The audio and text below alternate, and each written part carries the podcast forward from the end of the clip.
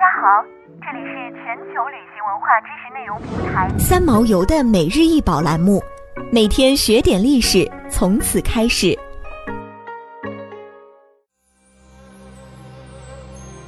城门石棺由大理石雕刻而成，高一百一十一厘米，长一百四十六厘米。这是在梵蒂冈的圣彼得大教堂里发现的石棺的三个面板中的其中一个。他们在拿破仑一世购买卡米尔·博尔盖瑟亲王的收藏之后，于1808年进入卢浮宫收藏。这件具有纪念意义的作品是在罗马的一个工坊中创作的。由于其建筑装饰是由人物形象描绘而成的场景，因此被称为城门石棺。城门石棺中的基督教图像的创作源自希腊罗马式的模型。这标志着四世纪末早期基督教艺术的兴起。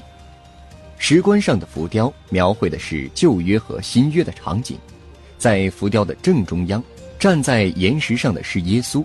这块岩石也许代表的是塔博尔山，在中文版的圣经中写作塔博，传说是耶稣显现圣容的地方。从中流淌着天堂的四大河：底格里斯河。幼发拉底河、比逊河和基逊河，在耶稣的身后是一座人字形墙壁的城门，而他脚下是两个守护的雕像，一个跪着的女性和一个鞠躬致敬的男性。耶稣高举着右手，对前来的使徒们进行庇佑。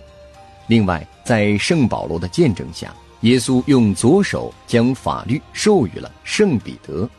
在石棺的两端描述的是旧约的场景，左边是以利亚升天，以利亚被四匹马所牵引的战车抬上天堂，他将斗篷留给以利沙，而摩西则从上帝的手中接受律法。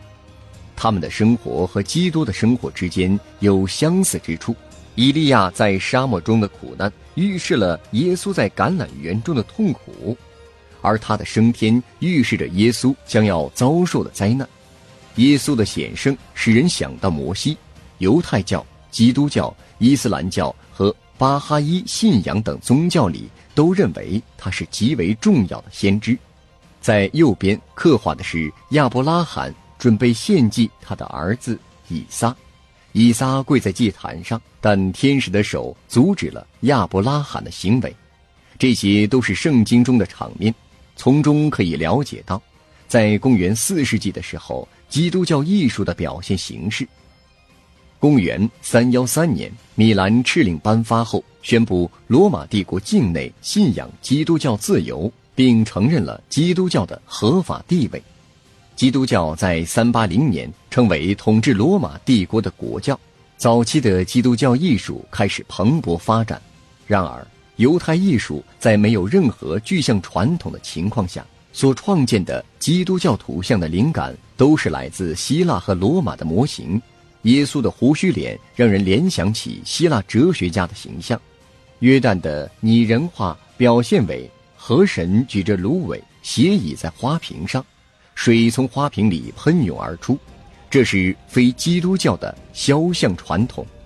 最后，在石棺基部周围布满的人物和更少花环，以及他们的排列方式和表现手法，都体现了古典雕塑的特色。